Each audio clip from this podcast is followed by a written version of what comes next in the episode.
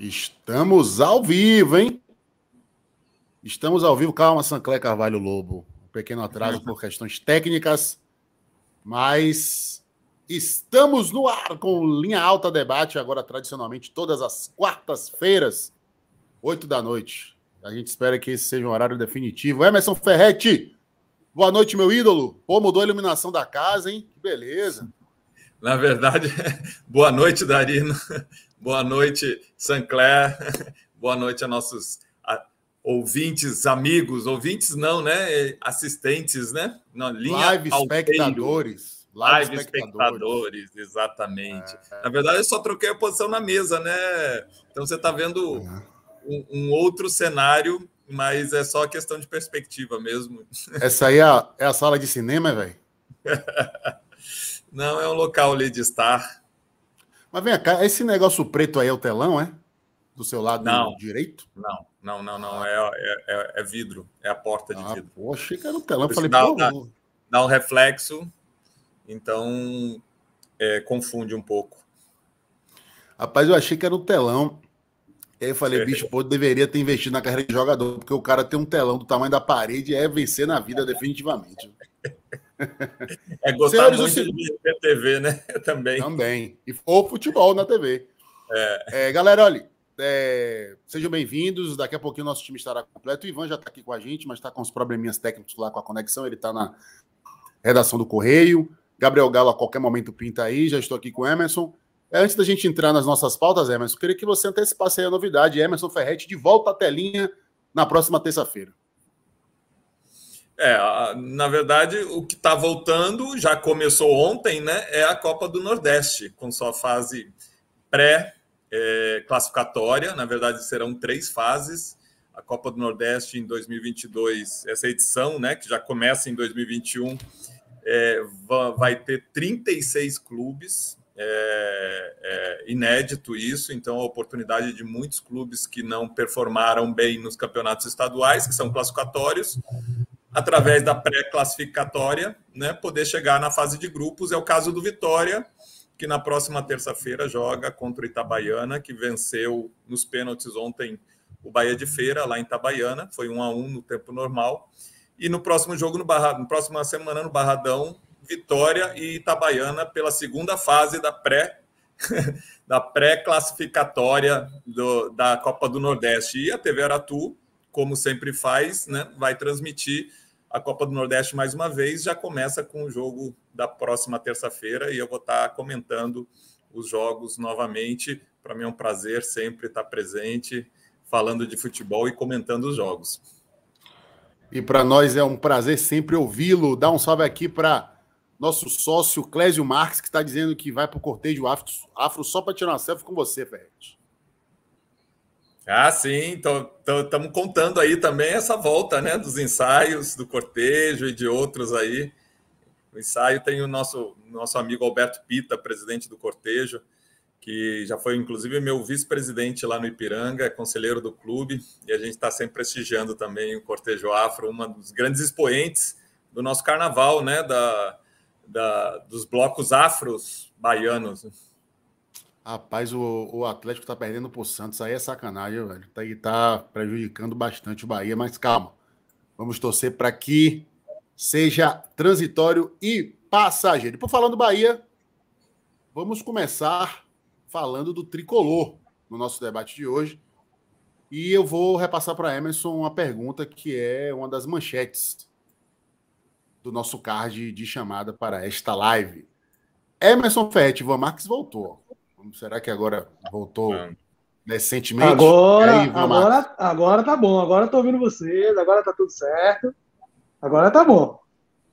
E beleza. E para que ninguém venha dizer que Ivan Marques é maluco, que tá com máscara em casa. Ivan Marques está trabalhando na redação do Jornal Correio, um ambiente público, ainda estamos numa pandemia, por isso ele está devidamente mascarado. Mas a máscara é apenas contra a Covid, porque Ivan é humildade pura e conhecimento puro sobre futebol. Então vou, vou começar com a Emerson Vivan, já que você chegou atrasado, você espera. Tradicionalmente sempre você é o primeiro a falar, mas hoje você vai segurar um pouquinho sua onda, porque chegou atrasado. É a caixinha. Ferrete, O que mudou no Bahia de Guto Ferreira? Uma vitória fora de casa contra o Atlético Paranaense, um empate contra o Palmeiras ontem na Fonte Nova, no retorno do público à Fonte Nova depois de um ano e sete meses. Aliás, é um dos nossos assuntos também. É... Mas com grande atuação. Resultado. Bahia fez por merecer um resultado muito melhor, porque jogou muito mais bola, encurralou o Palmeiras, especialmente no segundo tempo. O goleiro Jailson do Palmeiras foi eleito melhor em campo foi o grande destaque individual da partida ao lado de Nino Paraíba pelo Bahia também, que inclusive ganhou o prêmio do pessoal da Globo. E aí, Ferret, o que é que mudou no Bahia de Guto Ferreira? Eu acho que é a relação de confiança, Darino. Né? Quando você tem um, um treinador e o, e, e, o, e o grupo de atletas confia nesse treinador, e a gente sabia que iria acontecer isso. Nós na, no último linha alta de quarta-feira passada, quando surgiu a notícia da demissão do Dabove e também a contratação de Guto, fomos unânimes né, em dizer que foi uma decisão muito acertada, por conta, primeiro, do risco que era trazer um treinador de fora do país, sem conhecer o grupo de jogadores, sem conhecer o futebol brasileiro direito, né, a competição, os adversários, e é, e na prática, é, esse risco foi muito. É, as consequências foram desastrosas, porque foram um mês e meio, seis jogos, mas passou-se um tempo, seis rodadas, e os resultados não vieram, e acabou o Bahia entrando na zona de rebaixamento. O ajuste, a correção de rota, como o próprio presidente do Bahia, Belintani, falou, quando né, é, deu entrevista justificando a troca, correção de rumo, né, foi trazer um treinador que exatamente o oposto do da Bove, não no sentido no sentido de que talvez como poucos o Gordiola, né, nosso amigo, conheça o, o grupo de jogadores do, do Bahia. Então eu não tinha dúvidas que ele no, no primeiro jogo, mesmo com um treino apenas, uma conversa apenas, uma, duas conversas antes do jogo, ele já colocaria um Bahia, ele já chegaria no Bahia com uma ideia de time, de, de, de, de jogo. Né? Logicamente que isso vai ser desenvolvido ao, ao, longo do tempo com os treinamentos, mas ele já tem uma noção, porque ele conhece muito bem os jogadores, trabalhou aqui, tra conhece o clube, conhece os jogadores, estudou muito o Bahia para enfrentar, principalmente na final da Copa do Nordeste desse ano e, e, ano passado também. Então, talvez, fora o Ceará, talvez o Bahia tenha sido o, o time que o, que o Guto Ferreira mais estudou. Então, ele conhecia muito bem. Então, foi só chegar, ajustar as peças, a forma de jogar, né? e trazer confiança para o grupo, né? E os jogadores sabiam disso. Então, quando o Guto chegou, com certeza a relação de confiança com o seu comandante mudou.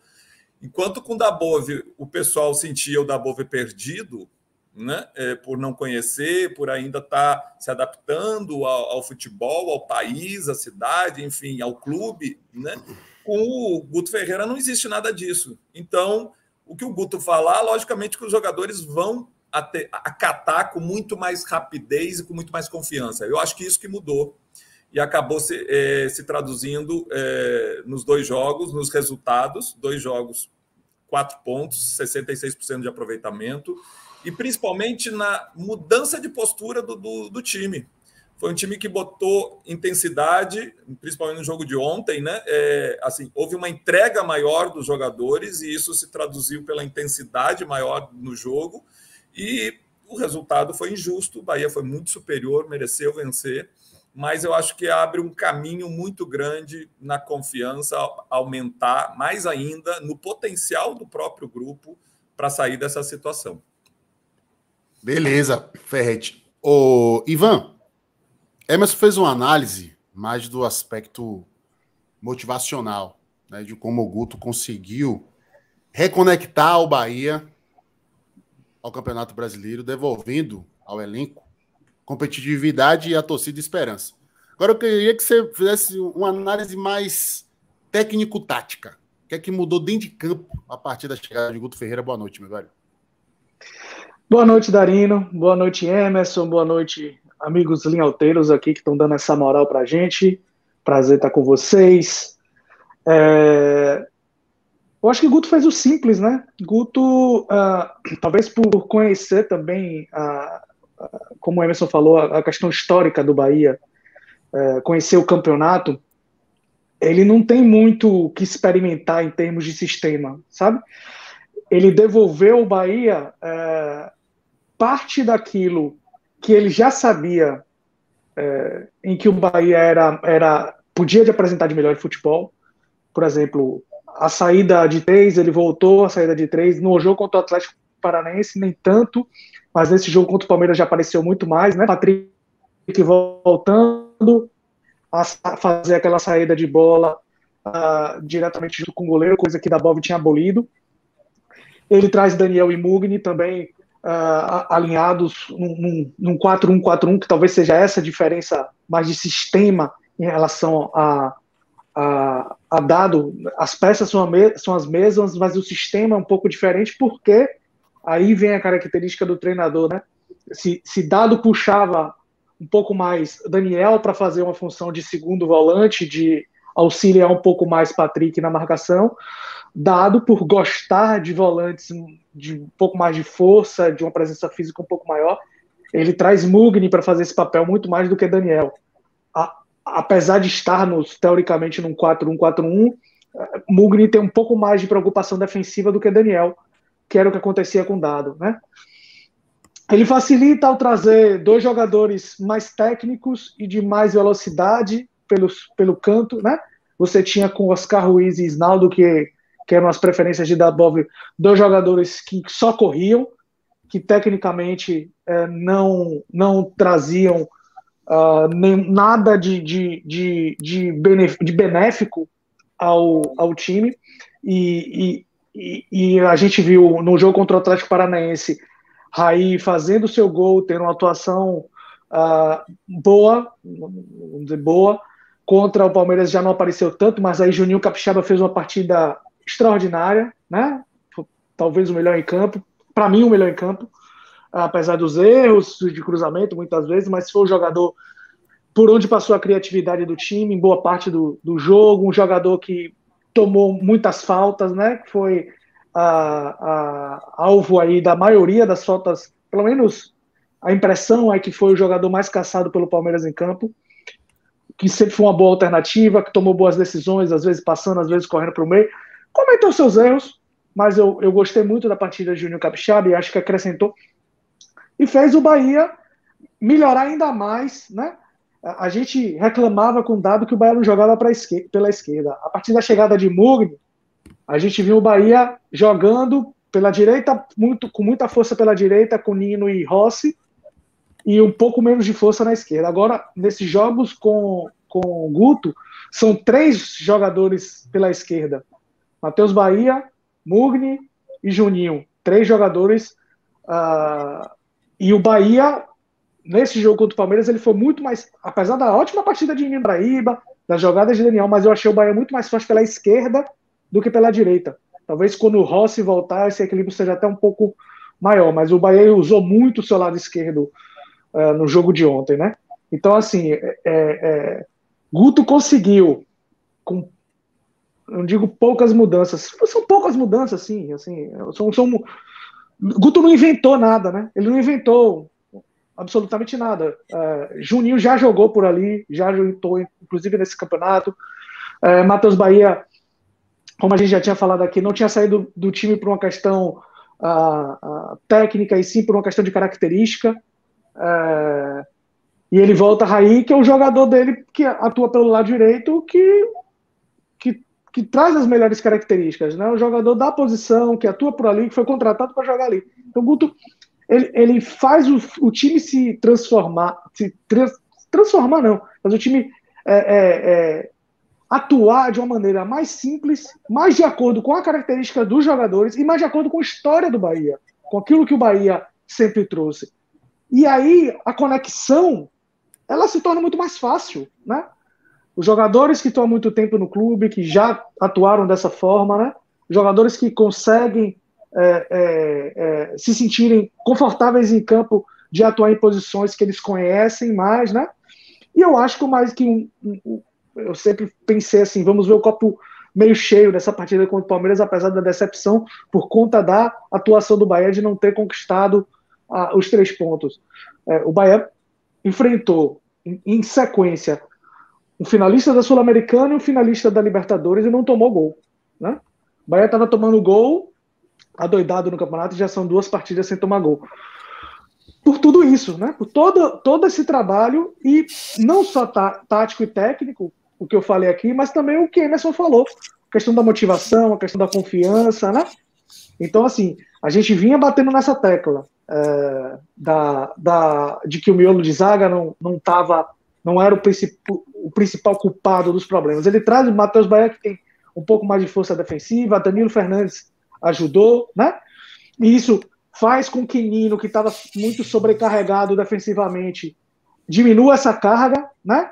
Já que a bola não está saindo. Lembra que a gente sempre a, gente sempre chamou atenção. Muitas das bolas em que Nino falhava, essa bola saía do lado esquerdo, né? Da defesa do Bahia para o lado direito.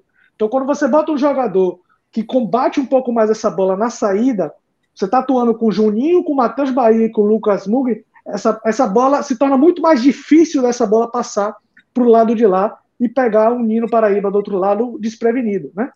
Então, é, é, Guto conseguiu com soluções simples é, é, tapar diversos buracos por aí. Eu, eu, eu, eu não quero me precipitar, mas para mim, esse time do Bahia que jogou contra o Atlético Paranaense contra o Palmeiras, ele já é capaz de sair da zona. Esse futebol já é capaz de fazer o Bahia sair da zona, já é capaz de fazer o Bahia é, alçar um, um voo um pouquinho melhor. Se vai conseguir, eu não sou futurólogo, não sou mãe de Ná, para dizer que, que vai. Agora, que o futebol apresentado é capaz de fazer isso, é. Perfeito, Ivan. Perfeito. É... Primeiro, boa noite, Gabriel Galo. Seja bem-vindo ao Linha Alta. Já, boa noite, Darino. Depois a gente acerta é, a sua caixinha. Vai descontar do salário. É. Eu tenho uma pergunta para fazer para você. Agora, antes, é, primeiro eu queria registrar aqui a audiência que está crescendo, todos os comentários. Daqui a pouquinho a gente vai dar um rolê pelos comentários. Inclusive, tem um comentário aqui que me deixou muitíssimo preocupado, porque eu já estava pensando no planejamento do Bahia para o ano que vem, mas é, muitas coisas vão ter que mudar a partir dessa informação aqui de Rodrigo Gaído dos Santos. Reginaldo Rodrigues, presidente interino da CBF, já ligou para Guto para catar 2022. O Hexa vem aí e o Bahia vai ficar como, irmão? Peraí, né? Calma, calma, calma. Mas, assim, perfeitas análises de, de, de vocês dois. Emerson, nessa questão da, da liderança, da motivação. Ivan foi bem é, detalhado e profundo é, ao analisar as questões táticas. É, agora, eu queria fazer a seguinte leitura para complementar aí a, a, as visões de vocês. Eu concordo com o Ivan sobre simplicidade. O Guto fez o simples agora. O simples só foi possível porque ele tinha muita informação, né? Não só é, da observação dele como espectador do Bahia, né? Porque eu estava acompanhando a distância, ainda que fosse adversário em alguns momentos e tal. Mas eu acho que o grande mérito de Guto também foi ter a humildade de buscar as pessoas corretas. Eu não estou trazendo aqui nenhuma informação, nenhuma fonte de Guto é uma fonte que eu compartilho. Mas é muito evidente que Guto procurou colher essas informações com base de gente que conhece o ambiente do Bahia, que conhece o sentimento da torcida do Bahia e que conhece o histórico desse elenco. Isso fica muito evidente nas escolhas e nas ausências. Né? É... E Guto ele foi muito meritocrático.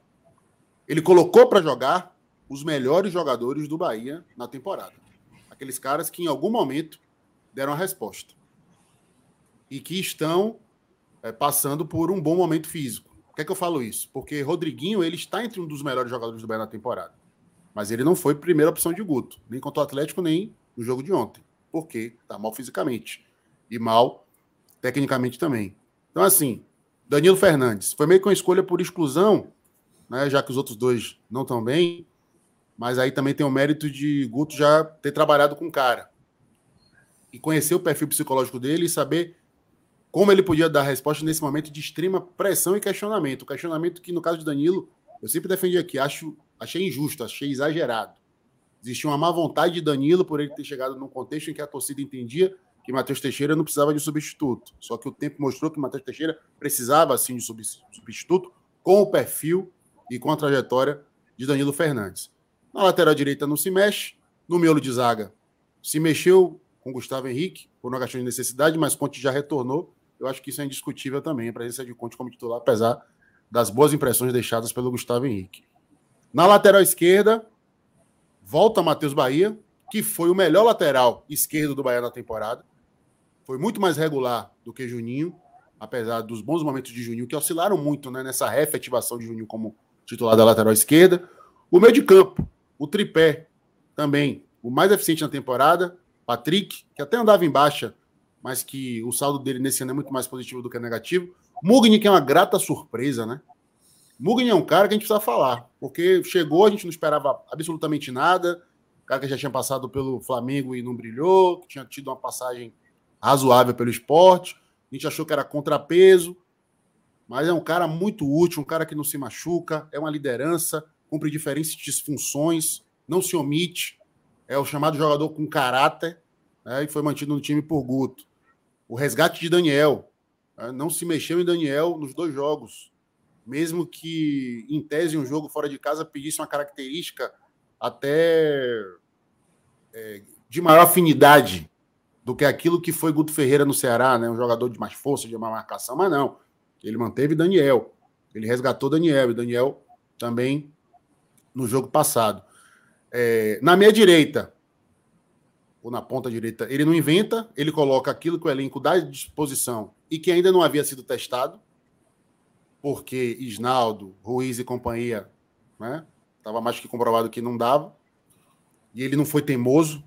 Guto, ele não afrontou a racionalidade em momento algum. E ele não afrontou o senso comum da torcida e o senso comum nosso da crítica, né? Não teve nenhuma coisa que, que, que, que nenhuma escolha que que, que alguém questionou, né?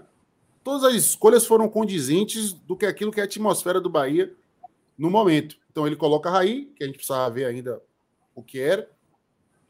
Coloca Juninho, que é uma alternativa como ponta, que a gente já estava aqui pleiteando há muito tempo, e que quem conhece o Bahia, quem conhece a trajetória de Juninho Capixaba, sabe que ele tinha capacidade de dar a resposta que ele está dando, e lá na frente Gilberto é, é, e Então, assim, acho que, que Guto foi muito criterioso, e, e, e eu acho que as escolhas de Guto ficaram tão evidentes para o elenco que era aquilo mesmo, né?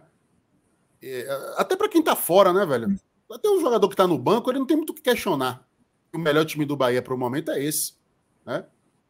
E, e, e isso não estava acontecendo antes com o Dabove, né? As escolhas de Dabove com o Isnaldo, com, com, com, com Oscar Ruiz, né? Gilberto no banco, sabe? Então isso, isso passa um, um clima de instabilidade para o elenco que com o Guto não tem. O cara sabe que o time titular é aquele e que ele vai ter que ralar muito. É, nas alternativas, Oscar Ruiz não entrou mais. Ronaldo voltou a ter um papel de destaque, como opção para o segundo tempo, e volta a dar resposta. Então, o que eu acho que mudou no Bahia com o Guto é, é, são os critérios muito mais baseados em informações do que em hipóteses, né? E, e, isso devolveu, de fato, a competitividade. Vamos falar uma coisa que eu concordo muito. É, é, é um time que é montado a partir das peças disponíveis e não a partir da convicção do treinador. O treinador não está querendo empurrar a goela abaixo do elenco um estilo de jogar. Ele ele está buscando uma forma que deixe todo mundo confortável para render o máximo. Gabriel Galo, quero saber de você também antes da gente falar, começar a falar do Vitória também, é, na sua análise, meu velho, o que é que mudou no Bahia com a chegada de Guto Ferreira nessas duas partidas? Boa noite, Darino. Boa noite, Emerson. Boa noite, Ivan. A todos os nossos amigos e amigas aqui do Linha Alta. Nossos linhalteiros e linhalteiras, né, Darino? O... Eu sempre gosto muito do trabalho. Ah, eu já tinha comentado aqui, já tinha falado, eu sou fã do trabalho de Guto Ferreira. Uh, mas o que eu acho de mais interessante, e aí puxando esse último tópico da sua fala, Darino, que eu acho que está muito correto, é que a chegada de Guto é ao contrário dos outros que a gente viu passar pelo Bahia nos últimos anos, Guto faz o simples muito bem feito. Aquela ideia de um time sair tentando, o treinador tentando colocar um esquema tático muito mais rebuscado e muito mais complicado, ou com uma alteração muito significativa. Vamos lembrar, a gente falou do caso de Ramon, por exemplo, no Vitória, com N esquemas táticos diferentes em sequência. Acho que a grande vantagem que Guto traz nessa história toda é vamos primeiro fazer o básico bem feito para depois começar a pensar em melhorar né, a, a, situação do Bahia de uma maneira geral. Tem que dar um passo de cada vez. Acho que Guto compreende muito bem uh, o elenco onde ele está. Ele fez um trabalho muito bem feito. Agora, a gente não pode deixar de ressaltar, Darino, que Guto mudou algumas peças, principalmente na, nesse meio para frente do Bahia, que finalmente conseguiu dar uma certa liga ofensiva para o Bahia. A produção ofensiva do Bahia, uh, especialmente ontem no jogo do Palmeiras, foi muito, muito superior àquilo que a gente estava acostumado a ver. E aí é um mérito de Guto, que tirou Lucas Mugni de uma ponta, trouxe para o meio, colocou Raí para jogar aberto na outra ponta. Uh, claro, manteve Gilberto, que para mim não tem muita discussão de quem deve ser o centroavante titular do Bahia. Então, ele. E aí eu acho que a grande sacada dessa história toda, a gente vai ver ainda se é uma grande sacada ou não. Uh, que é foi ter adiantado o Juninho Capixaba na ponta. E, aliás, vou dar os méritos aqui para Ivan Dias Marques, que é muitos linhas altas já vinha falando que talvez a posição de Juninho Capixaba era na ponta esquerda, fechando a segunda linha de, do Bahia. Então, é, há um grande mérito de, de, de Guto Ferreira, primeiro, para entender qual era o básico que o Bahia podia fazer, uh, dadas as peças que tem, e ele olhou para esse elenco e compreendeu muito bem quem é que deveria jogar em qual função. Lembrando, Lucas Mugni jogava mais aberto, ele trouxe para o meio, o Raí não tinha jogado ainda, ele jogou, botou para jogar, Juninho Capixaba entrou na ponta, então você percebe que tem muitas, algumas alterações de Guto. Não muda tanto a estrutura do Bahia, a estrutura tática do Bahia, mas essas peças se encaixaram muito bem ali. Então, eu acho que esse é o grande é o grande. A gente, a gente comenta, muita gente comenta, né, Darino, que assim, os, os times de Guto Ferreira não são uh, não tem volumes de jogos assim uh, uh, que enchem os olhos. Que a gente quer, muita gente quer ver futebol bonito e exagerado, né? Mas o Guto faz o básico muitíssimo bem feito e Guto é um treinador vencedor. E agora um outro ponto que aí eu tenho que concordar muito com você, Darino, que é tinha alguns nomes ali no Bahia que jogador e jogador percebe isso, né? que não fazia muito sentido eles insistir, tanto com aqueles jogadores e desmotiva aquelas outras peças que tem no elenco. Quando o jogador olha e fala, você reserva de Oscar Ruiz, ou você reserva de Isnaldo, que chegou com esse treinador aqui agora, o, que, o, o jogador olha para o e fala, o que está acontecendo? Né? Ele não consegue entender exatamente qual que é a, ou melhor, entende muito bem qual que é a condição para ser para entrar naquele time quando tem ah, um técnico tem ah, é, tem as suas preferências, vai, vai falar um espanhol, vai tomar um vinho na casa do técnico, como a gente ouviu muitas é. vezes na história do futebol. É. Então, eu acho que o, é, o, grande trabalho de Guto é esse, de botar gente, vamos botar para jogar quem está aqui, quem está melhor, vamos, primeiro de tudo, vamos fazer o básico e vamos recuperar o Bahia no campeonato o sinal positivo dessa história toda, apesar da, dos três pontos não terem vindo contra o Palmeiras, é que a diferença de volume de jogo do Bahia, a diferença da postura do Bahia em campo, ela é muito notável com relação a apenas dois jogos atrás, ao último jogo de Dabove. E esse é o grande mérito de Guto. Guto faz o trabalho básico muitíssimo bem feito. E olha, Darino, em terra de cego, quem tem olho é rei, viu? Às vezes é só fazer o básico que muita coisa começa a andar bem.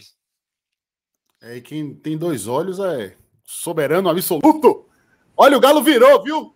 Em homenagem ao comentário de Gabriel Galo, a entrada de Gabriel Galo na nossa live, o Galo virou para cima do Santos. Glória a Deus, o Santos continua ali, próximo do Bahia com esse resultado parcial. Olha, agradecer aqui, daqui a pouco eu vou dar uma, um rolé dos nossos comentários. Lógico, vou privilegiar aqui meu irmão, Santré Carvalho Lobo, que inclusive vai servir como introdução para minha pergunta para Emerson. Agora, antes da pergunta que eu vou fazer para Emerson, já quero deixar aqui as perguntas que eu vou fazer na sequência para Ivan Max e para Gabriel Galo. Eu queria saber, Ivan, qual é a análise que ele faz do comportamento da torcida do Bahia no retorno ao estádio ontem, depois de um ano e sete meses. E eu vou querer saber de Galo como é que a torcida do Vitória vai receber o Vitória, viu? E já é na semana que vem, na terça-feira, contra o Itabaiana, pela pré-copa do Nordeste. Estou muito curioso para saber como é o sentimento do torcedor do Vitória para voltar no Barradão, nessa crise que o Vitória ainda se encontra muito complicada ainda a situação do Vitória em relação à salvação é, do rebaixamento para a Série C. Ferrete, Sancler pergunta qual a defesa mais difícil do jogo de ontem de Danilo Fernandes, porque foram duas defesas espetaculares, né? Uma no contra-ataque. É do jogo, ele não pergunta só do Danilo, né? Do jogo. Defesa mais difícil do jogo. Ah, então tá bom. É porque tem, teve as de Jair também. Ah, beleza, beleza. Então pronto. É. Então não vou nem detalhar as de, as de Danilo. É, quero saber de Emerson também se agora definitivamente o Bahia tem um goleiro para a sequência da temporada, né? A, a titularidade do Bahia está bem turbulenta. Agora, antes eu queria fazer só um comentário, viu, Galo? É, de fato, Guto é o, é o treinador da simplicidade do feijão com arroz. Agora, o que me deixou muito satisfeito ontem foi ver uma outra faceta desse Bahia de Guto. Porque no jogo contra o Atlético, e não podia nem ser muito diferente, foi o Bahia muito pragmático. O Bahia que se defendeu muito bem, que contou com a noite inspirada do seu goleiro, que criou muito pouco, mas foi bastante eficiente. Mas foi aquele time que você bota ali, né? O rótulo, pragmático. E aí, Guto já vinha daquele histórico recente no Ceará de fazer boas partidas pragmáticas, sobretudo fora de casa. E aí eu estava bastante ansioso e curioso para saber como é que ia ser o comportamento dentro de casa. Mas o comportamento foi para lá de satisfatório e um comportamento diferente, porque foi um time propositivo. Foi um time que envolveu o Palmeiras.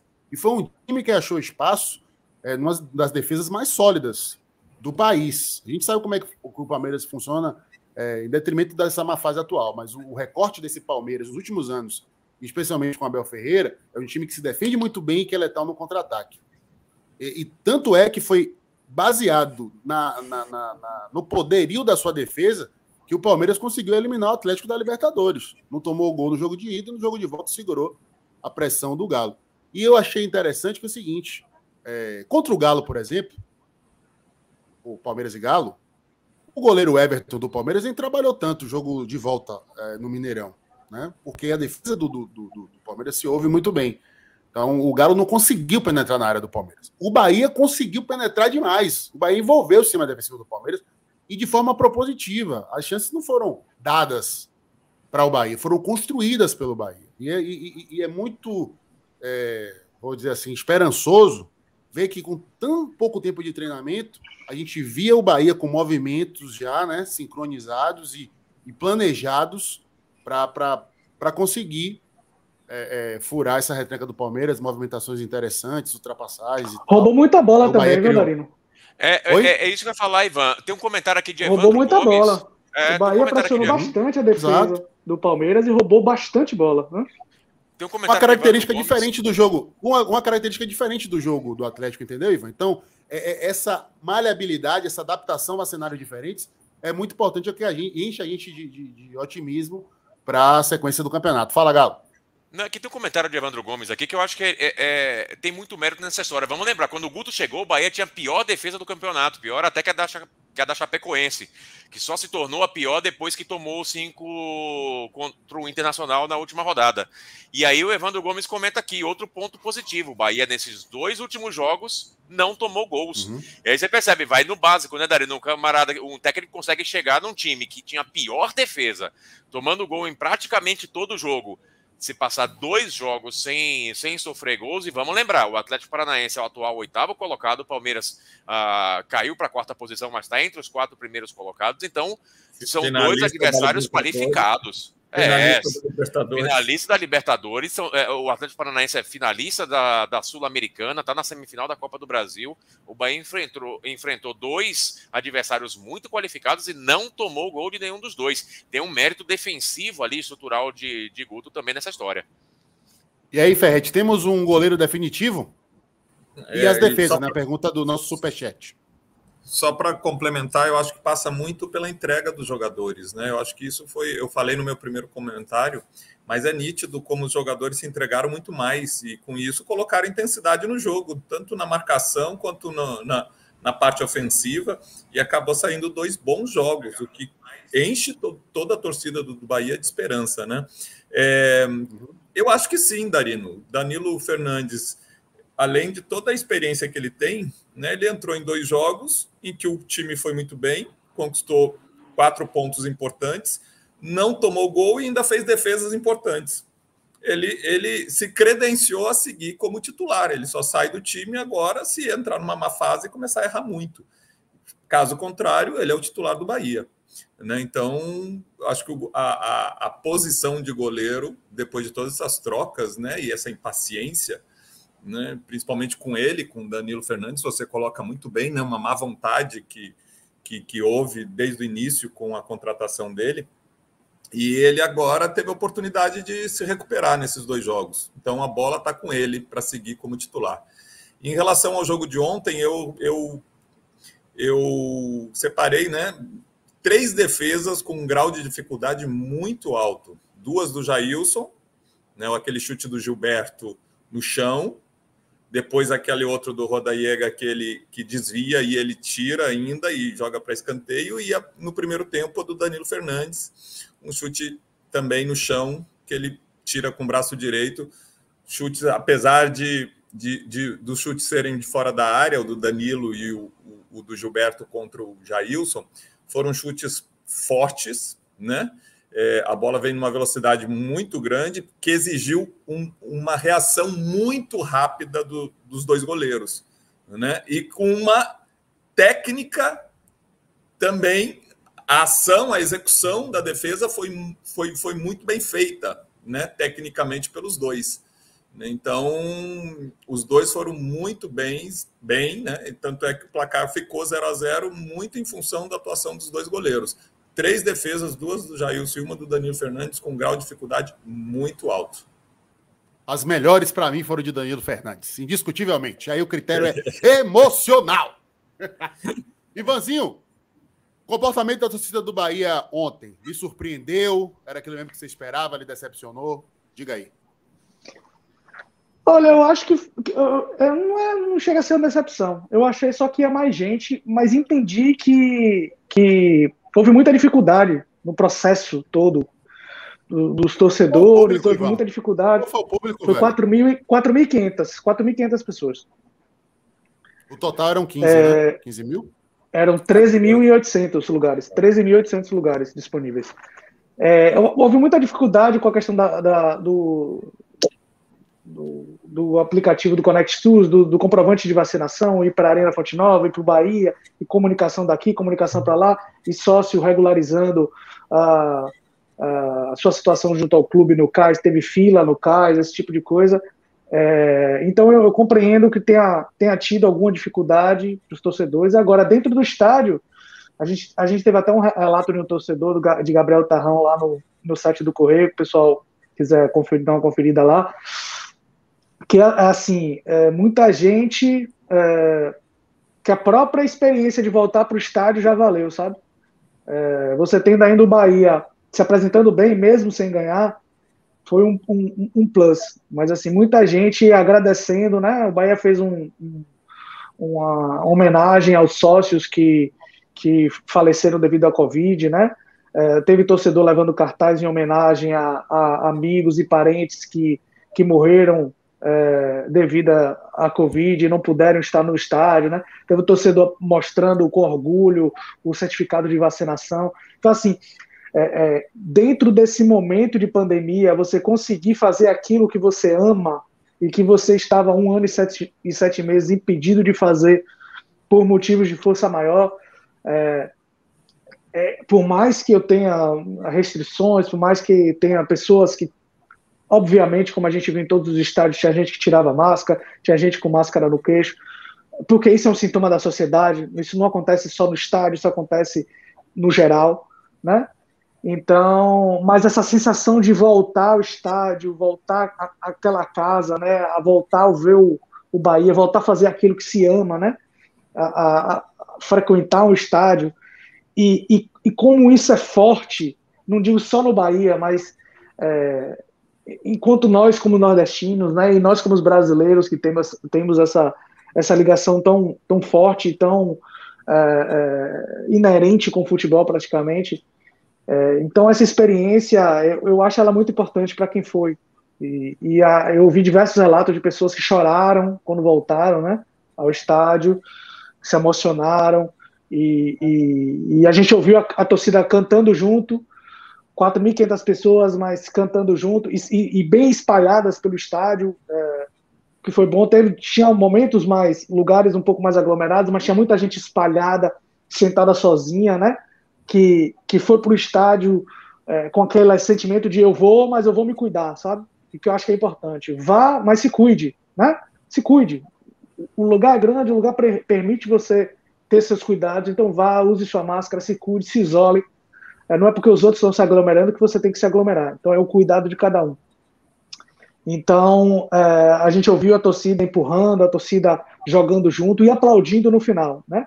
E Guto Ferreira uh, agradeceu no, na entrevista coletiva uh, a, esses, a esses torcedores que foram. A gente sabe a dificuldade. Viu muita gente, Darino, inclusive o próprio Gabriel Tarrão, pessoal que saiu do interior, pegou estrada, Teve uma torcedora que a gente entrevistou lá no Correio que pegou 650 quilômetros, né?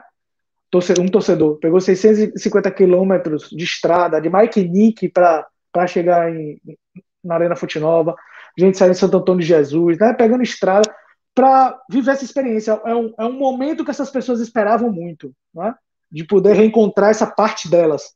Porque frequentar o estádio é parte do torcedor da essência dele, da essência dele como pessoa, né? E de como ele se insere na sociedade.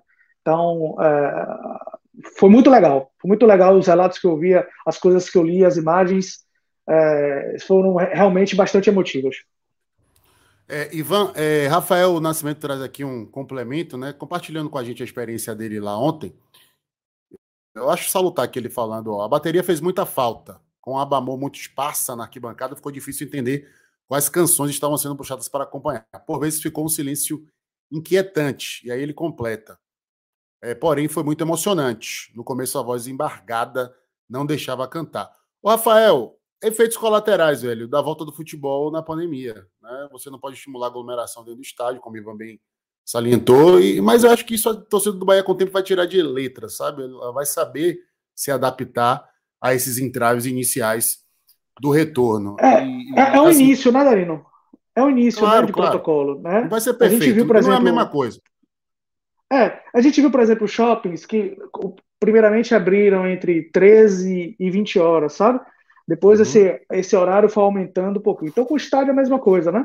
É um início de protocolo, é, nada é feito no achismo. Então, a partir do que está acontecendo, as pessoas tiram dados, né? as pessoas observam o comportamento, observam como tudo é, está acontecendo, para ir aumentando aos poucos a, as possibilidades e, a, e, as permissões dentro do estádio. Por exemplo, não teve bebida alcoólica, né? Então, esse tipo de coisa, as coisas vão. Porque assim, cada vez que você permite um pouco mais, você vai necessitando de mais funcionários para lidar com aquilo, você vai necessitando de mais álcool em gel, você. Uh, por exemplo, se você vende bebida, as pessoas vão mais no banheiro, as pessoas fazem mais fila, né? Você, a, a bebida precisa ser é, é, sanitizada, né, as latas, esse tipo de coisa. É, você precisa ter mais segurança, mais dispensa, controlar o banheiro, mais limpeza no banheiro, e são mais pessoas contratadas. Então, qualquer, qualquer tipo de decisão, quando você está falando de, de, de 5, 10, 15 mil pessoas, qualquer tipo de decisão que você tome em relação ao protocolo, é, não é uma decisão simples, porque ela acarreta outra, outras diversas decisões, outros, outros diversos, diversos protocolos que precisam ser tomados em relação a essa decisão. Perfeito. Olha, eu ainda estou na ansiedade de voltar para Fonte Nova, porque estava até escalado para esse jogo, mas ah, acabou mudando a escala. Eu comentei o jogo do Vitória ontem, não fui para o estádio, mas acompanhei pela TV, também é, ouvi meus companheiros de rádio que tiveram lá, ouvi relatos de alguns torcedores. E a impressão que eu tenho é que a torcida, Ivan, é muito é, coerente com isso que você falou.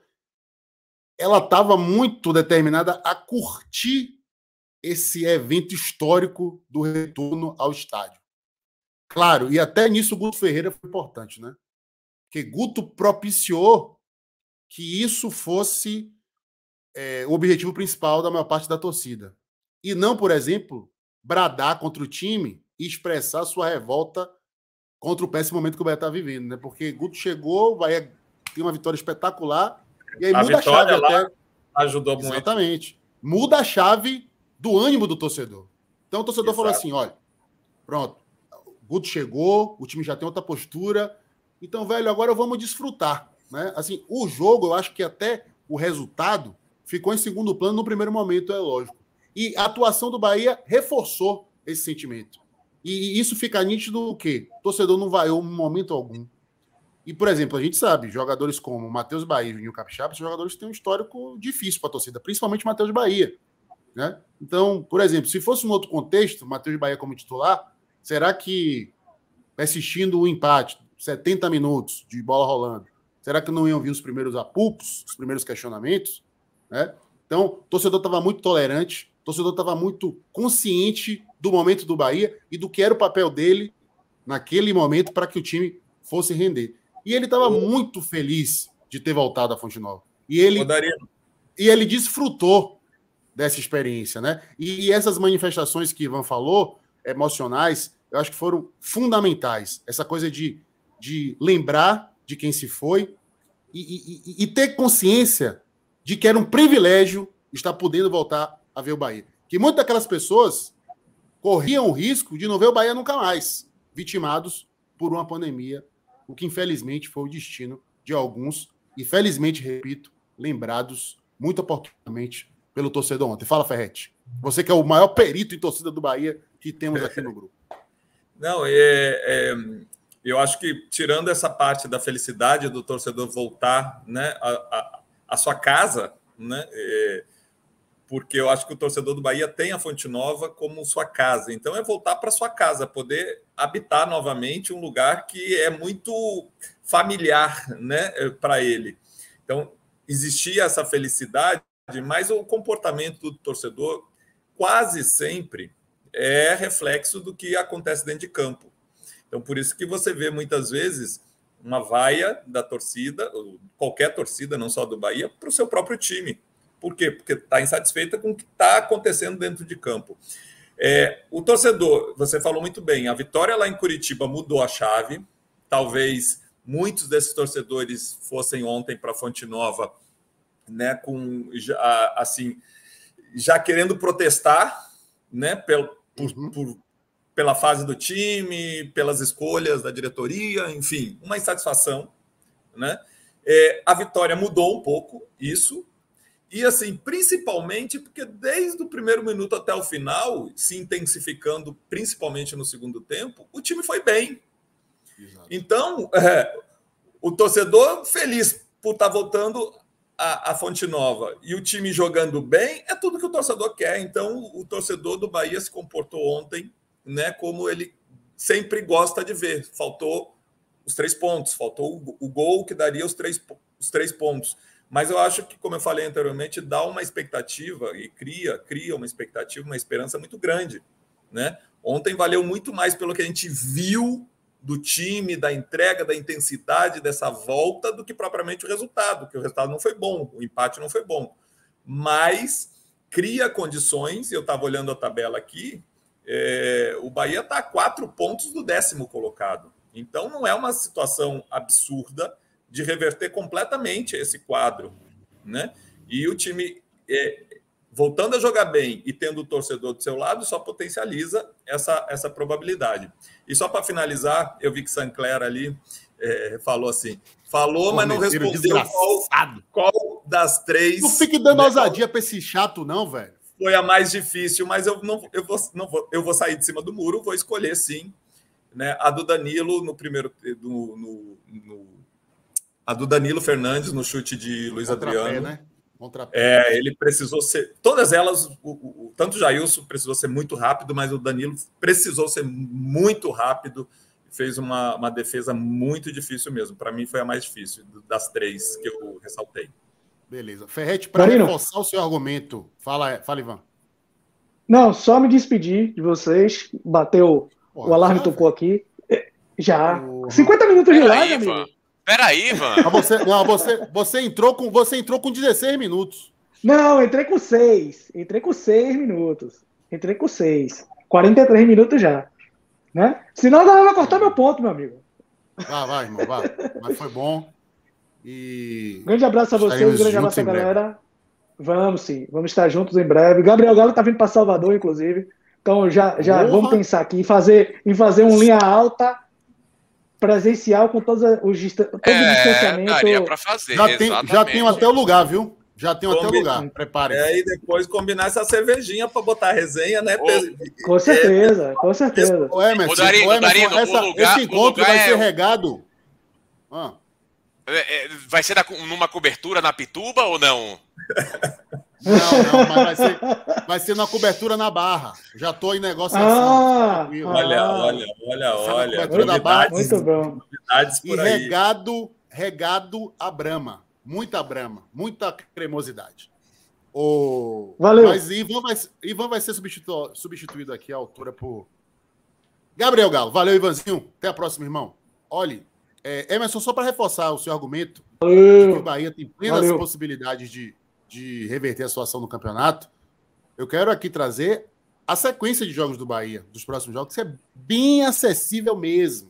O Bahia vai pegar o América no sábado, fora de casa, depois a Chapecoense em casa, depois o Ceará em casa e o Juventude fora. E ainda tem um jogo contra o São Paulo. São Paulo que não está essas maravilhas todas, São Paulo que hoje anunciou o retorno de Rogério Ceni. Depois dessa sequência é pedreira, porque é Flamengo e Galo, depois o esporte fora, aí vai ser complicado. Então é bom o Bahia recuperar o seu passivo, os seus débitos no campeonato nesses próximos quatro, cinco jogos que estão bem acessíveis para o Bahia. O novo Bahia de Gutão Ferreira.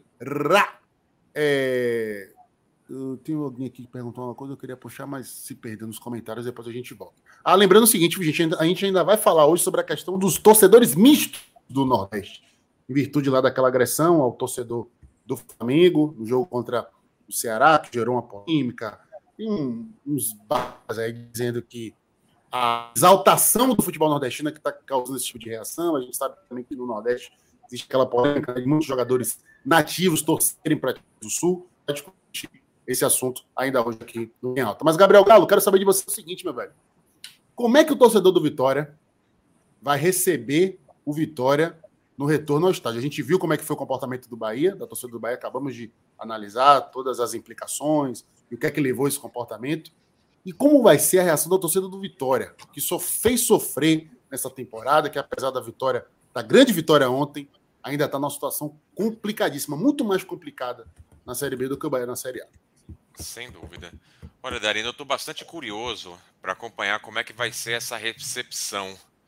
Mas Assim, recepção, quando a gente fala, Ivan trouxe dentro da reportagem, aliás, é muito boa a matéria lá no Correio, falando sobre as emoções dos torcedores voltando para o estádio. O sentimento do torcedor chegando ao Barradão, eu entendo que vai ser muito próximo. Porque, como até como o Emerson colocou, o sentimento que um torcedor forjado na arquibancada tem com o seu estádio é de pertencimento. Aquele lugar é a casa dele mesmo. E quando você fica dois anos distante né, da sua própria casa, esse retorno, por mais que a situação do clube seja muito difícil, uh, vai despertar sentimentos que tavam, ficaram represados por esses dois anos. Né? O torcedor ficou acumulando, teve que se afastar por completo de um local que o define, Darino. Porque torcedor de futebol, é, ele, ele, ele se vende como torcedor. Declarar-se torcedor faz parte da definição de quem aquela pessoa é. Então, eu sou baiano, eu sou torcedor do Vitória. Aliás, nas minhas primeiras colunas do Correio, eu assinava: eu sou baiano, torcedor do Vitória, administrador e escritor, cronologicamente falando declarar-se torcedor faz parte do que nos define, faz parte daquilo que molda quem a gente é no mundo, né? Então essa essa retomada, a reconexão com o entorno, com o estádio, de passar pelo portão, tudo isso vai ser muito vai ser muito emocionante. É um, tem uma, uma carga emotiva muito pesada ali, né? A gente poder primeiro vislumbrar uma saída dessa pandemia e segundo retomar o contato com aquilo que nos define. Eu imagino que vai ser muito próximo nesse sentido a, a, é, essa, essa conexão na torcida do Vitória, porque é o que acontece em qualquer local, em qualquer uh, com qualquer clube. Esse sentimento de torcedor forjado em arquibancada faz parte né, dessa, dessa construção do ideal que é ser torcedor daquele clube. Então eu imagino que isso seja assim. Agora, o que vai ser carregado para dentro do estádio, e Emerson trouxe muito bem isso, vai depender muito de como o time se comportar dentro de campo. Porque a situação do Vitória, ela é muito ruim e muita gente entende sim e faz todo sentido que vaiar nesse momento, por exemplo, vai prejudicar ainda mais um elenco já muito fragilizado. Só que todo o histórico né, de baixa autoestima, de, de, de um certo afastamento do coração, que a distância física também provoca um afastamento no sentimento do torcedor, uh, toda essa mágoa e esse ressentimento que foi sendo, vem sendo acumulado no torcedor do Vitória, pode ser que crie uma vazão para o resultado que poderá vir dentro de campo. Uh, então eu imagino e eu espero que o Vitória que a gente verá nessa terça-feira seja um Vitória mais próximo do que a gente viu, principalmente no primeiro tempo, no último jogo contra o Sampaio Correia um time que se imponha dentro de campo e faça com que a torcida na arquibancada seja inflamada por aquilo que ela vê no campo. Porque, querendo ou não, quando você passa do portão, você está no estado, você tem aquela, toda aquela carga de sentimento, mas é um passe errado de van, um troca errado de meio de campo, um gol, bate na madeira 98 vezes aí, pelo amor de Deus, do time adversário, já, já traz a volta, já, né, já, já recoloca na cabeça todo esse trauma que a torcida do Vitória vem sentindo. Eu espero que o time corresponda dentro de campo, porque o, o, o que o torcedor mais quer, Darino, é ver que dentro de campo o time consegue empolgar, o time consegue, de uma certa maneira, levar aquela emoção que ele acabou de sentir na chegada ao estádio para dentro de campo. E aí, quando tem essa combinação, ela é muito poderosa. E a gente viu, de uma certa forma, isso ontem na, na Arena Fonte Nova. Eu não imagino, primeiro, que será um jogo com grande público. Vamos lembrar que o primeiro jogo é uma terça-feira, vai ser num horário mais cedo, então a gente eu não imagino que vai haver muita presença de público no Barradão nesse primeiro momento. Ah, tem, o adversário também não tem um apelo grande, que é o Itabaiana, né? Exatamente. Lembrando, Itabaiana nem na Série D, tá, né, Emerson? Não, é, não tem série. é, se ele não disputar D. a Copa do Nordeste, ele só tem o Campeonato Sergipano do ano que vem, no ano inteiro. Ele disputou a Série D, mas foi eliminado na primeira fase. É, então, é, mas pro, é, então aí não é um adversário que empolga, uh, tem todo esse histórico de trauma, mas eu espero que dentro de campo o time consiga mostrar ímpeto suficiente para deixar a torcida mais satisfeita ainda com essa volta aos gramados. Eu acho que tem esse fator, Darino, do comportamento do, do, do Vitória dentro de campo vai ser o que vai indicar o comportamento da torcida na arquibancada. Que querendo ou não, um time que é muito apático dentro de casa, um time que não se comporta muito bem dentro de campo, dentro de casa, você acompanha, você vê como é que a torcida reage a isso, com silêncio, com uma vai eventual. Eu já fui muitas vezes no Barradão dentro desse cenário e realmente é muito angustiante para o torcedor acompanhar aquilo. Então, meu maior, e aí, assim, o meu maior desejo nesse momento é que esse elenco e esse jogo sejam capazes de alimentar ainda mais essa vontade represada de voltar a um estádio de futebol. Porque, olha, faz falta, viu? Faz falta demais, demais você acompanhar o time na arquibancada. Na tal da bancada. Demais. É, é Ô, nossa casa. Galo, eu tive. Antes desse, antes desse, desse período pandêmico, eu tive dois momentos longos de distância do meu time do coração. Um foi há dois anos, quando eu morei na Nova Zelândia, né? E aí fiquei um ano sem ver jogo do Bahia. E o outro foi quando demoliram a Fonte Nova, que o Bahia teve que jogar em Feira de Santana. Eu não consegui ir. Eu não estava trabalhando com futebol na época, eu não consegui ir em nenhum jogo do Bahia em feira. Então foi um ano alijado da experiência de estar no estádio. E isso faz muita diferença no nosso cotidiano, na nossa relação com o clube. É muito dolorido. Agora sim, eu tenho muita dúvida para saber como é que vai ser esse comportamento do torcedor do Vitória, sabe? Porque o torcedor do Vitória está muito machucado, né? São é três anos de série, de série B, o rebaixamento batendo na porta, o time não consegue classificar nem para a final do Campeonato Baiano. Sabe, eu não sei até. E, e, e tem até esse movimento, Galo, nas redes sociais, né? Ô, oh, rapaz, você me lembrou que hoje é dia do Vitória, só faço me estressar. Que a gente sabe que não é que é uma coisa da resenha, mas que, que tem um fundo de verdade, né? É, então, eu não sei, acho que vai depender muito do contexto do jogo. Pro, pro é Bahia, calhou que veio depois de uma grande vitória. É, e aí as prioridades, talvez, da torcida e o sentimento tenham mudado. No Vitória, né, eu acho que o jogo com o Sampaio melhora um pouquinho o astral, mas a depender de como as coisas andem contra o Itabaiana e principalmente contra o Brasil de Pelotas. Brasil, é. Esse sim é o jogo, quer dizer, pior que esse do, do, do, do Itabaiana também é muito importante. O Vitória não pode se dar o luxo de perder a Copa do Nordeste no calendário do ano que vem. Ainda mais se for consumado o rebaixamento para a terceira divisão. É, então, assim, mas. É eliminatório é, esse jogo, é importante. É, é. Jogo único, jogo único. É, é exato. Então, assim, Vitória não está em condição de descartar nada. Inclusive, até o Wagner Lopes hoje falou que vai com força máxima, que nem passa pela cabeça dele poupar ninguém. Tem que ir. Até porque, hein, Galo, se o time do Vitória principal já é em sofrimento, imagine o alternativo, hein? Eu acho que o time Ô, principal do Vitória já é um time alternativo, Darino. Ô, Ferretti, vamos lá. É... Até que ponto e por que o jogo de ontem. Eu estou falando menos do resultado e mais de coisas do campo. Entrega, motivação, comportamento tático. É, no que que Sampaio 0, Vitória 1 fortalece a combalida esperança do torcedor rubro-negro de evitar o rebaixamento? Ô, Darino. É... Que motivos o Vitória deu outro para o torcedor ainda acreditar que é possível reverter a situação? Em primeiro lugar, a sensação. Eu acho que só o torcedor tem, logicamente, quando vence um jogo, né? Tem, mas quem está ali dentro jogando e quem é ator principal, que são os atletas ali, o treinador, enfim. Quando acontece uma vitória, a sensação de dever cumprido, a, o bem-estar que a gente né, tem com, a, com, com, com, com aquele esforço feito e o resultado alcançado é tão bom, é tão bom, que isso dá um estímulo muito grande. Né? É, a, muitas vezes eu, quando saía de um jogo vitorioso, é, a minha vontade era de começar o, o jogo seguinte logo, para tentar né, novamente ter aquela sensação.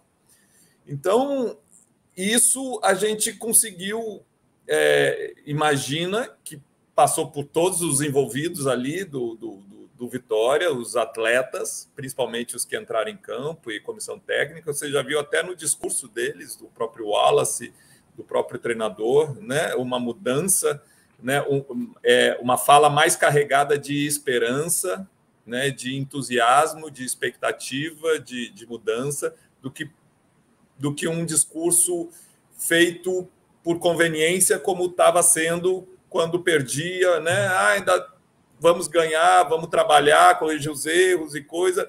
Aquilo precisava ser falado, mas, sem muito, mas era falado sem muita convicção. Quando você ganha, você se enche de entusiasmo, né? Então, essa vitória né, fora de casa, né, é, com certeza fez isso com os atletas do, do Vitória.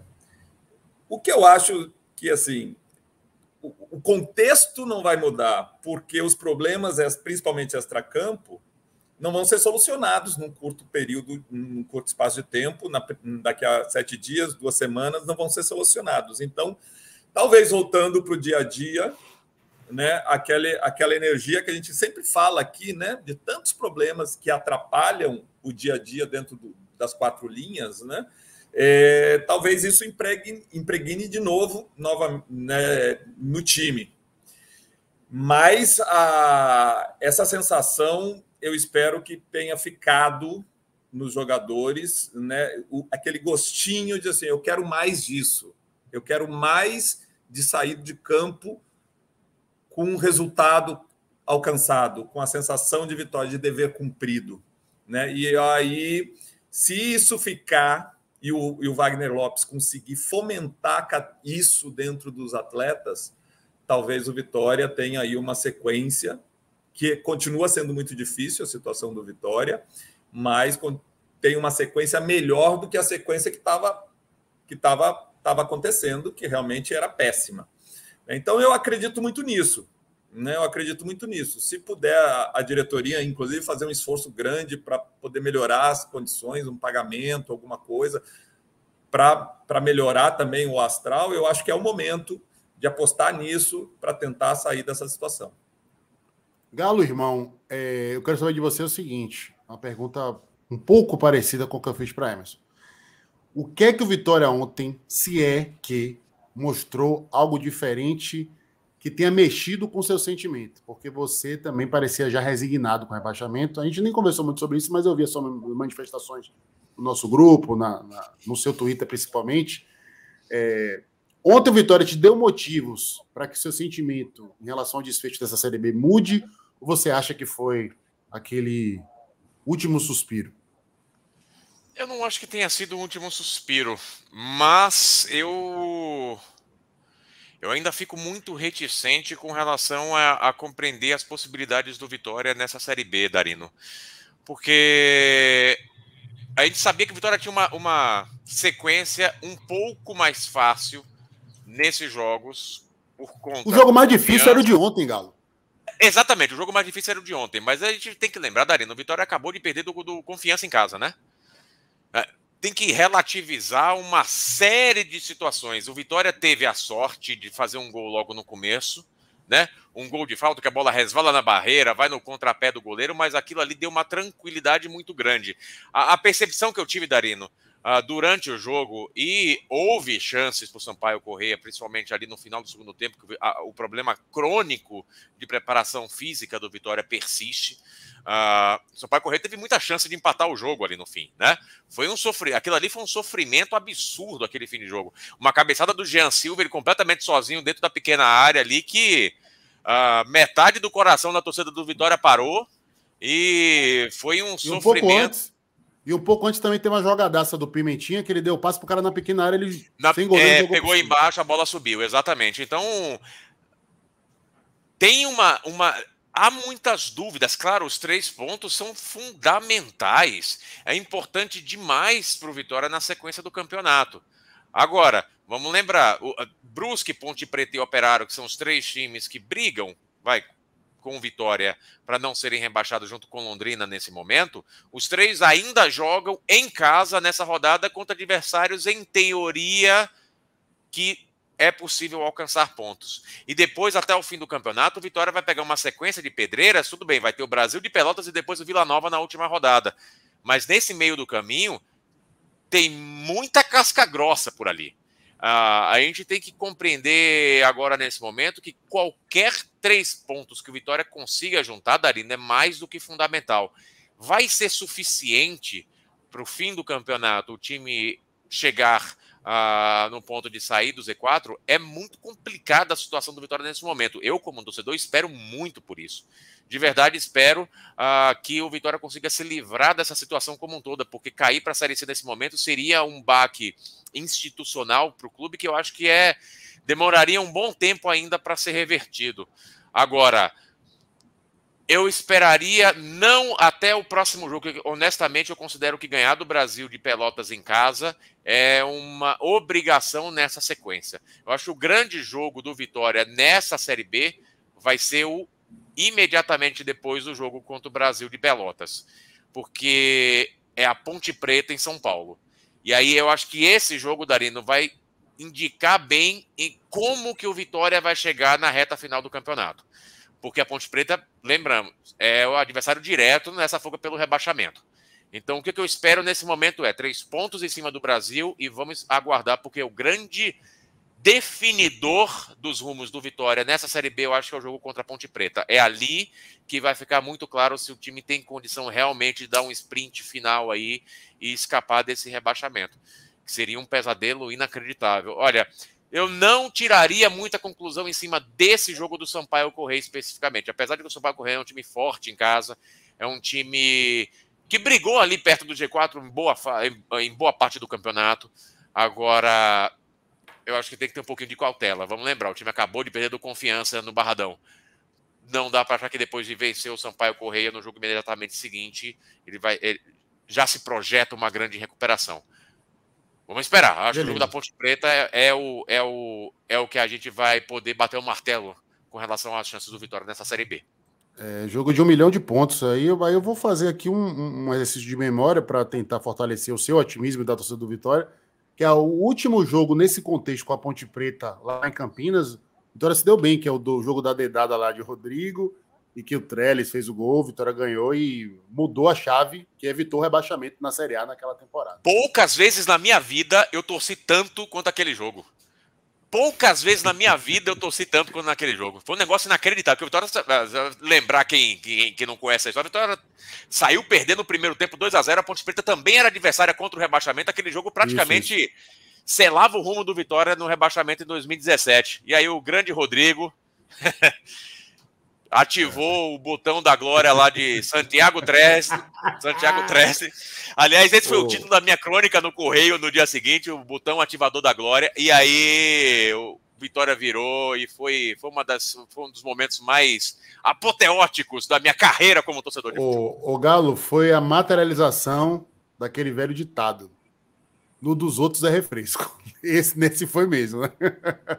Ô Galo, sobre o que você falou do jogo de ontem, eu, eu concordo com você.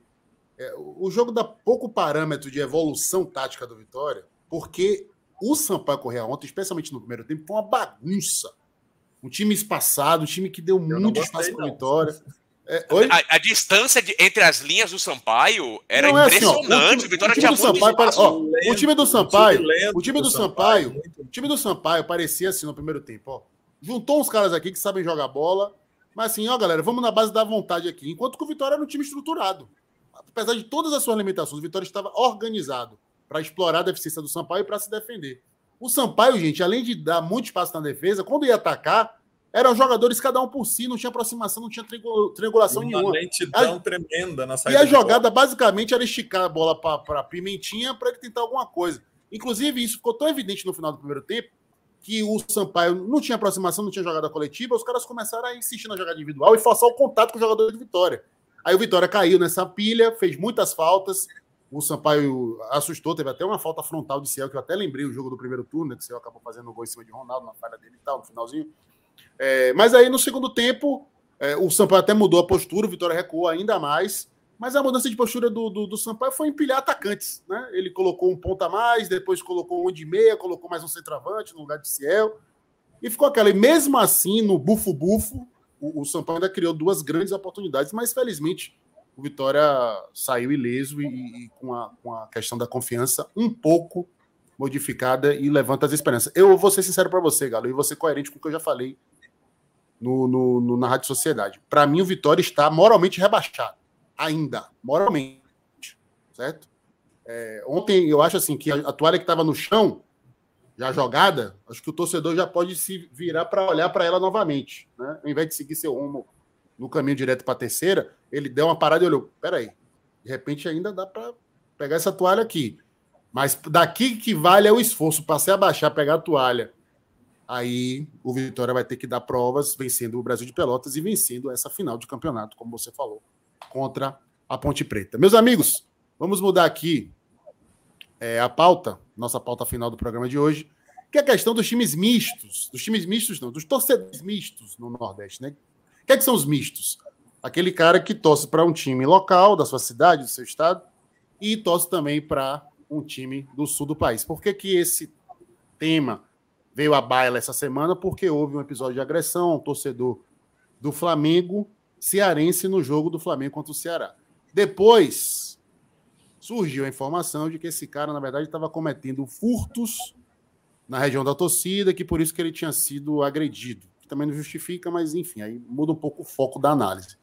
É, teve uma parcela é, de, de, internautas, de twitteiros do sul do país, que disse que essa animosidade do torcedor do Ceará com o torcedor do Flamengo cearense, ela vem da recente valorização do futebol nordestino, por conta da Copa do Nordeste, da ascensão de, do Bahia, do Fortaleza, do Ceará, e que isso seria uma xenofobia às avessas. Eu gostaria de saber de vocês a opinião dos senhores. A minha é a seguinte: bicho, primeiro que isso é uma, uma leitura elitista e calhorda. O cara que faz uma, fala uma bobagem é um cara que sequer pensa. Né? ou então que, que é, tem um pensamento preconceituoso, já tem uma visão preconceituosa da coisa e não admite que os oprimidos de outrora ganhem espaço hoje em dia. É, então, assim, eu nem levo em consideração. Eu quero focar mais na questão do misto, né? O torcedor local nordestino, baiano, pernambucano, cearense, ele tem muita resistência com um cara que ou torce para dois times ou tem maior afinidade com o time do Sul. Flamengo, Vasco, Palmeiras, Corinthians e tal. Bicho, eu não entendo isso, sabe? Eu acho que isso é de um autoritarismo, de uma pedância, de uma arrogância inaceitável. Gente, quem somos nós para ficarmos fiscalizando o sentimento de quem quer que seja, velho? O cara tem seus motivos para torcer por um time, né? E dane-se. E, e, o CEP, o lugar que ele nasceu, não é o único. É um motivo fortíssimo, definidor na maioria dos casos. No meu caso, por exemplo, definidor absoluto. Eu, eu crescendo em Joveira da Federação e andando para Fonte Nova. E, pô, queria ver meu time. Né? Acho que a experiência de torcer pela televisão e pelo rádio não se compara a do cotidiano de você estar tá ali toda semana vivendo a atmosfera do seu time do coração. Mas a gente tem que respeitar quem faz outras escolhas. Né? E a gente tem que lembrar o seguinte: durante muito tempo, é, é a mídia ela foi dominada por times do eixo. Porque os campeonatos locais não eram transmitidos, os jogos dos times nossos também não eram transmitidos em campeonatos nacionais. Hoje em dia, o acesso aos nossos times, que facilita a identificação e, consequentemente, a torcida, é muito mais fácil. Porque hoje a gente consegue assistir todos os jogos do Bahia, do Vitória, do Ceará, do Fortaleza, se tiver o acesso ao canal acaba. Eu assisto aqui todos os jogos que eu quiser do Bahia, em qualquer competição, e agora até com os streams do dos clubes, com os espaços que as TVs fechadas dão as categorias inferiores, a gente assiste sub-20, sub-15, sub-10, é, campeonato feminino, mas no passado não era assim. E, e nessa lacuna, é, a forte visibilidade dos times é, do, do, eixo na mídia tradicional fizeram com que essas pessoas se familiarizassem, crescessem, se desenvolvessem, torcendo para esses times. Mas eu entendo. É, e, e, também a gente tem que pensar no seguinte: é, de certa forma, os, os nossos clubes abriram a lacuna que foi preenchida por esses caras do Sul. E agora, eu acho que ao invés de, de condenar, marginalizar o misto, os nordestinos eles têm que trabalhar para conquistar o misto, para seduzir o misto e para que, ó, na balança, o nordestino ocupe um peso cada vez maior. Como é que você faz isso? Através dos, do, do, do, dos, dos, programas de sócio, através de ações de, de, de estreitamento de relação, numa gestão decente para formar times competitivos que possam rivalizar com os times como Fortaleza está fazendo agora. Então, para mim, esse é o caminho. Não de marginalização, mas de entendimento, acolhimento e reversão pela sedução, mas não pela imposição. Quero ouvir a opinião de vocês. É, eu só acho, é assim, só para ainda complementar isso, né? É, é, porque é uma situação que, que, que, sempre ocorreu aqui no Nordeste. Né? É, você fez uma, uma explanação e puxou o histórico, né? e que realmente é, talvez seja a origem disso, né? de tantos nordestinos torcerem para clubes de São Paulo, principalmente do eixo Rio-São Paulo, por conta das mídias antigamente, que só passavam os jogos da, da coisa. Então, desde sempre, teve muito nordestino torcendo, né? É, já era para ser uma coisa até, né? É, como fazendo parte da cultura. Né? Eu joguei em, 90, em 1997 no América de Natal, portanto eu vivi. Eu joguei um brasileiro da Série A no América de Natal em 97 e o Vasco ia jogar em Natal, dividia estádio com, a América. Dividia estádio mesmo, tanta, a, tanto a quantidade de vascaíno que tem no Rio Grande do Norte. Né?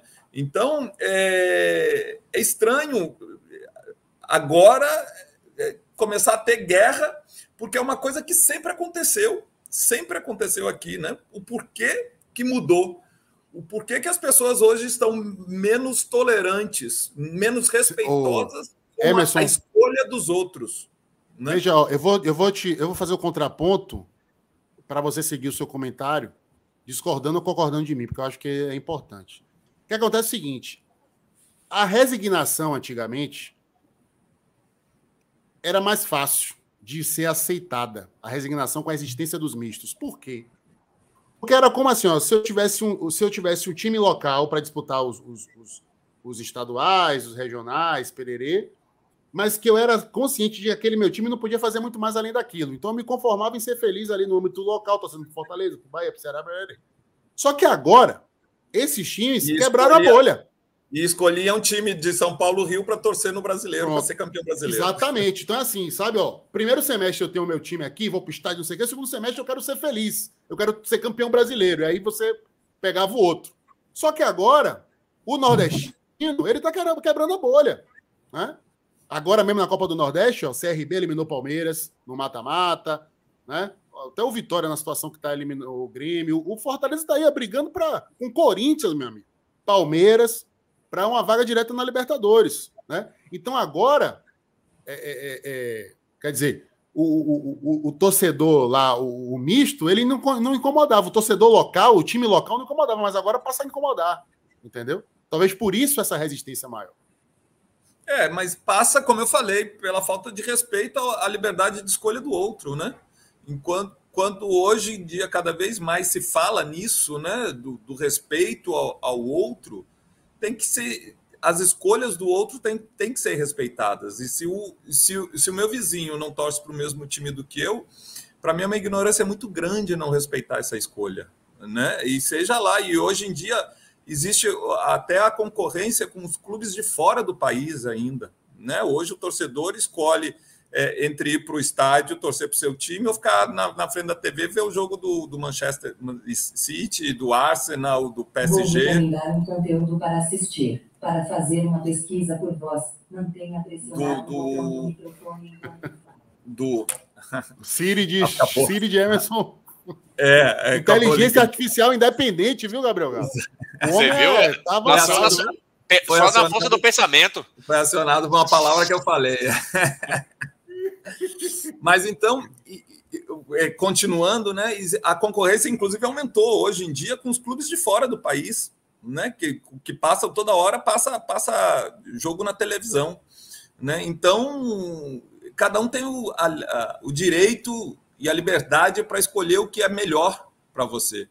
Né? Então, qualquer tipo de intolerância nesse sentido, para mim, não entra na cabeça. É, é uma coisa que precisa ser combatida e essa essa essa violência né, individualizada que acontece e institucionalmente você foi muito feliz, Darino, em, em, em trazer soluções. Os clubes daqui precisam ter ações institucionais de aproximação com o seu torcedor, desses torcedores que são meio cá, meio lá, para trazer para o seu lado, né? É, isso vai fazer com que é, a, a torcida do seu time aumente.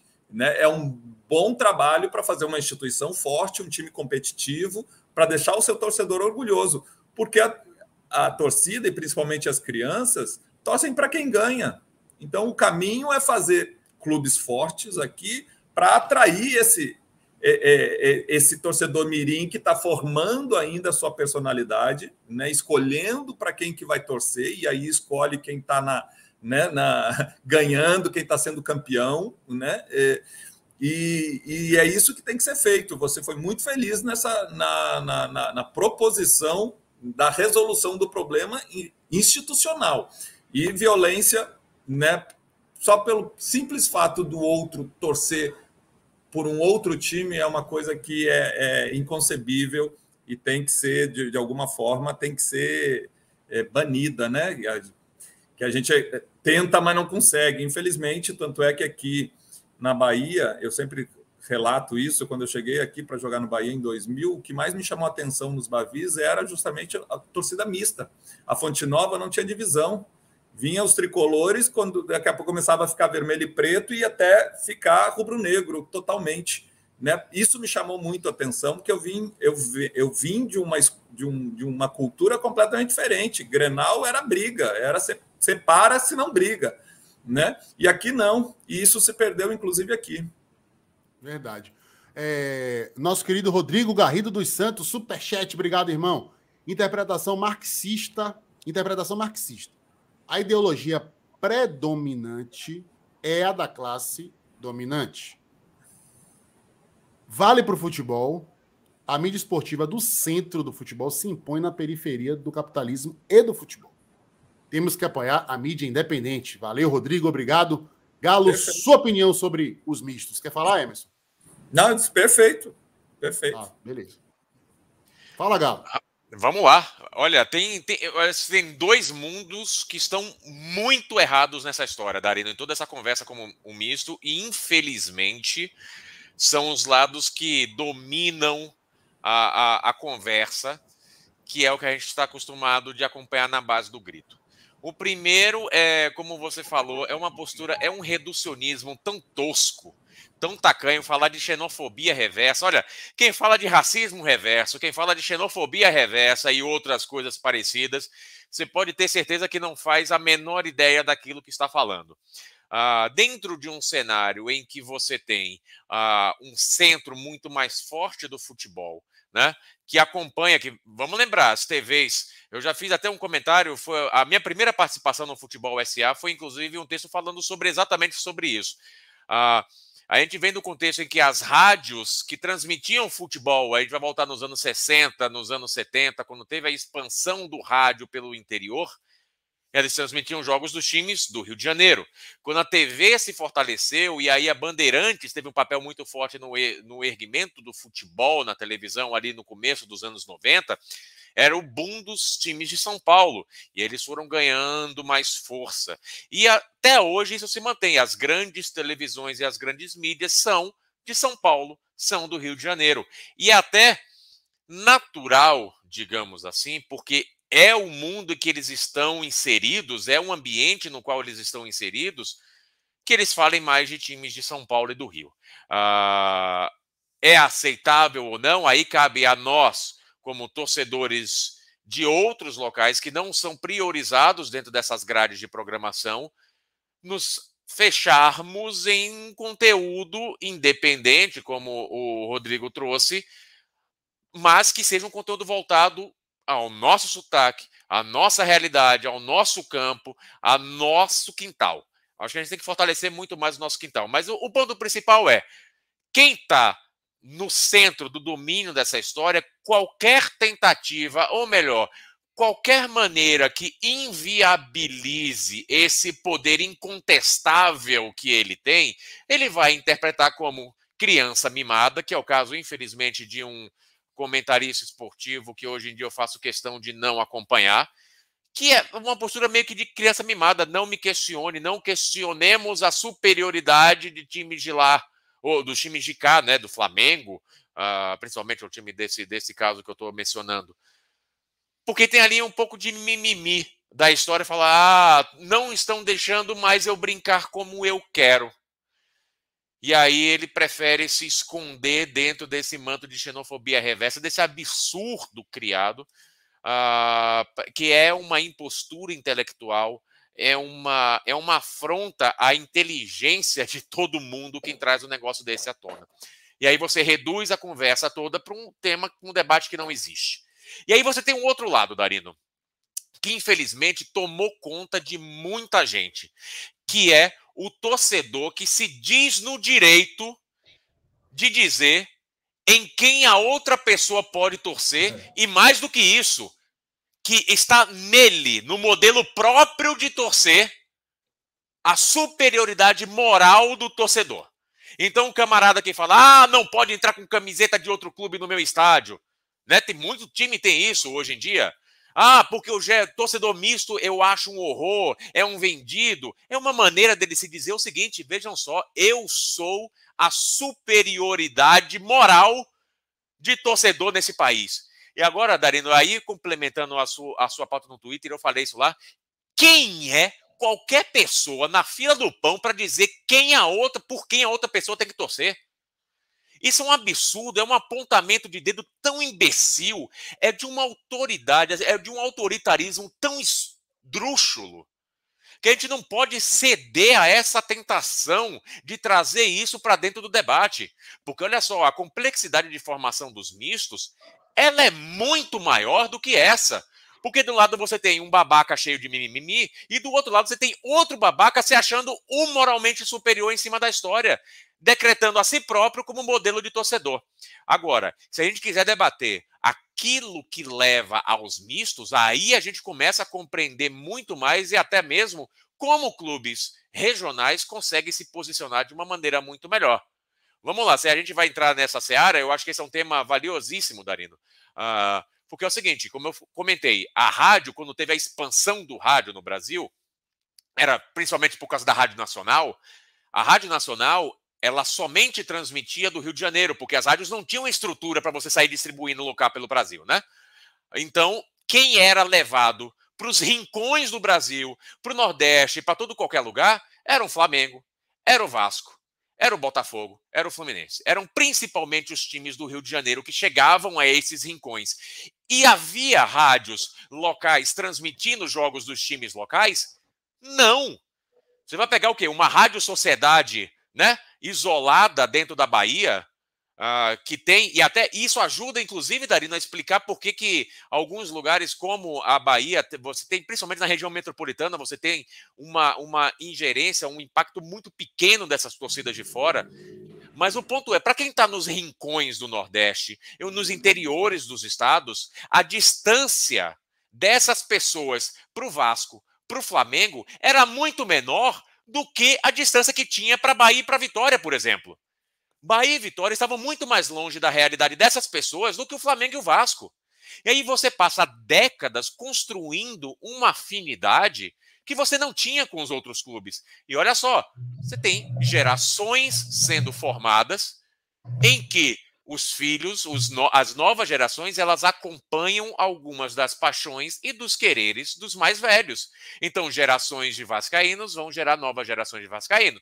Gerações de flamenguistas vão gerar mais gerações de flamenguistas. E aí você coloca na conta também o êxodo urbano. As pessoas que migraram desses rincões para o interior e chegam na capital, ah, como isso foi um movimento muito forte ah, ali também nos anos 60, 70 e 80, em que você tem uma, uma acelerada urbanização das cidades e essas pessoas trazem consigo os seus quereres e os seus, os seu, as suas vontades e, su, e as suas paixões.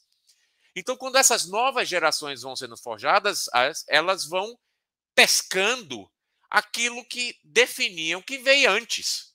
Então, é natural que surjam em alguns locais bolhas desses times mistos. Então você não consegue simplesmente falar, ei, você não pode torcer para um time de fora. É, é de um autoritarismo e, e, de uma burrice, Darino, tamanha que está falando, olha só, esqueça toda a bagagem cultural e histórica que você carrega, esqueça a sua liberdade de escolha, porque eu estou dizendo para quem você tem que torcer. E aí essa limitação geográfica aí foi um dos comentários que eu fiz na época, amigo, se é para fazer rima, a gente pode fazer rima do que quiser né? Falar que torcedor de verdade torce para time de sua cidade, torcedor é, nordestino retado torce para time do seu estado, uh, nordestino raiz torce, é, torcedor raiz torce para time do seu país. Se é para fazer rima, dá para fazer a rima que quiser, meu amigo. Isso não quer dizer absolutamente porra nenhuma. Isso não quer dizer nada. Agora, quando você impõe que você tem que esquecer toda a carga histórica e cultural que leva alguém a torcer por um misto, você está não está olhando para o problema. Você não está querendo entender aquilo. Você tem essa bagagem realmente cultural e histórica. E agora tem um outro ponto que aí chega, Dari, numa discussão muito mais ampla de gentrificação, por exemplo, e arenização hoje em dia. Você sabe, você foi forjado em arquibancada, eu também me fiz torcedor em arquibancada. Essa relação de torcedor e arquibancada é muito difícil de ser quebrada. Né? É muito difícil você ter um misto em alguém que é forjado na arquibancada. Agora, a liberdade, mais uma vez, os meios de comunicação contribuem para isso, né? Ah, você tem dentro de no meio onde essas pessoas estão inseridas, mais uma vez, às vezes é mais fácil acompanhar um jogo do Manchester City na televisão do que um jogo de Bahia ou de Vitória, hoje em dia. Né? Você, a não ser que você tenha um Premier, ok, mas é uma assinatura que é bem restrita para muita gente. Né? Então você começa a perceber que a dificuldade de acesso a acompanhar o seu clube no dia a dia faz com que você aumente essa distância e encurte as distâncias para os outros. Então, o que a gente tem que discutir, o que a gente tem que questionar uh, de uma maneira geral com relação a essa história é como é que os clubes locais, regionais, se conectam, reduzem a distância para esses outros torcedores, sejam eles mistos ou não.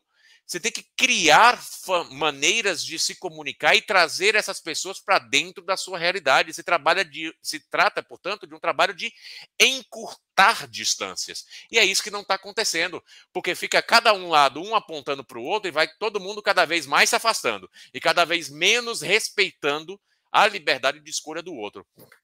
Hoje, infelizmente, a gente percebe que os clubes das capitais elas têm um trabalho muito difícil de levar ao interior ainda é uma, um, um, ponto cego, digamos assim, dentro dessa história de como é que vai fazer para trazer essas pessoas para dentro do seu próprio, né, para dentro da sua própria torcida. Agora, tem um quinhão também dentro das cidades grandes de gente que está indo para esses mistos porque o entendimento de distância, de acompanhamento, é muito menor do que acompanhar a Bahia Vitória. Veja só, Darino, a gente é overdose de Flamengo na televisão, né? É overdose de Flamengo na televisão. Em 2019, passou ao vivo na televisão à tarde, num dia, num fim de semana, o, o, o avião do Flamengo decolando para o Mundial. Né? Aí você vai me falar que a distância de qualquer torcedor sendo forjado naquele momento para o Flamengo é maior, apesar do Flamengo estar no Rio de Janeiro, do que a própria distância de Bahia e de Vitória? Não é. Os meios de comunicação têm um impacto gigantesco nisso. Então a gente tem que tratar esse assunto tentando entender aquilo que leva à formação do misto. Que eu sempre comi, eu sempre comento. Em, em, quando tá todo mundo brigando, no final vai sair todo mundo rouco, bicho. Não vai, não vai ter absolutamente nada de compreensível a partir dali. E honestamente, quem vive apontando no dedo não merece qualquer respeito uh, dentro desse debate como um todo. O negócio é, vamos valorizar a mídia do nosso estado e cabe aos clubes entenderem como é que vai encurtar distâncias. A questão é trazer para perto. Quando a gente aponta o dedo e julga as escolhas do outro, a gente está afastando essas outras pessoas cada vez mais.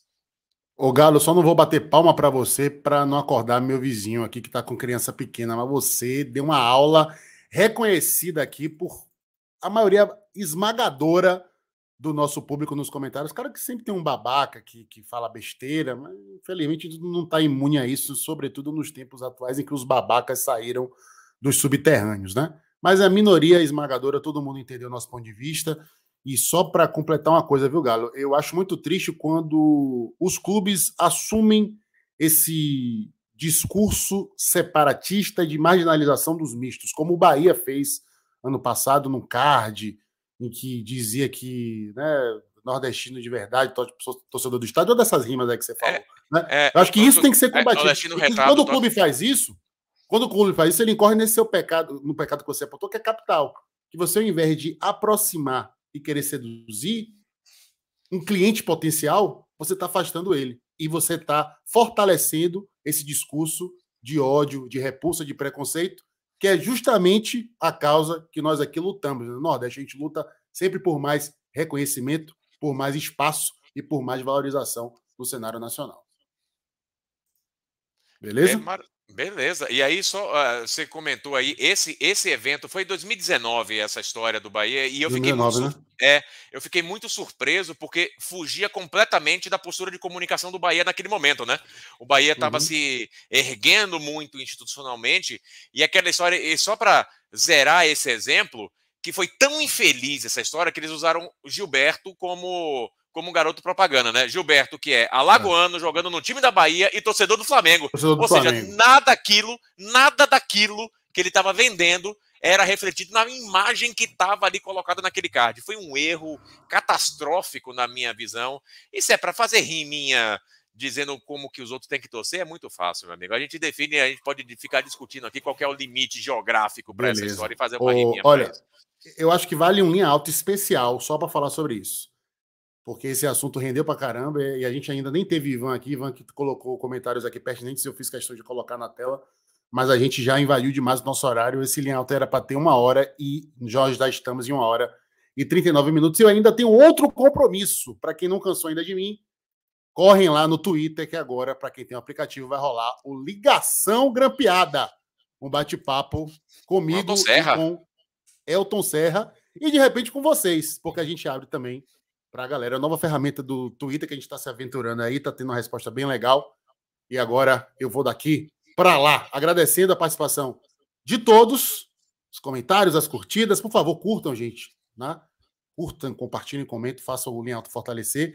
E, galera, vamos dar uma reforçada nas, nas inscrições, né? Que a gente deu uma estagnada em 7, pouco. Esse 8 mil não chega nunca. Nós estamos precisando chegar aos 10 mil, com fé em Deus, ainda nesta temporada, com Bahia na Série A e o Vitória na Série B.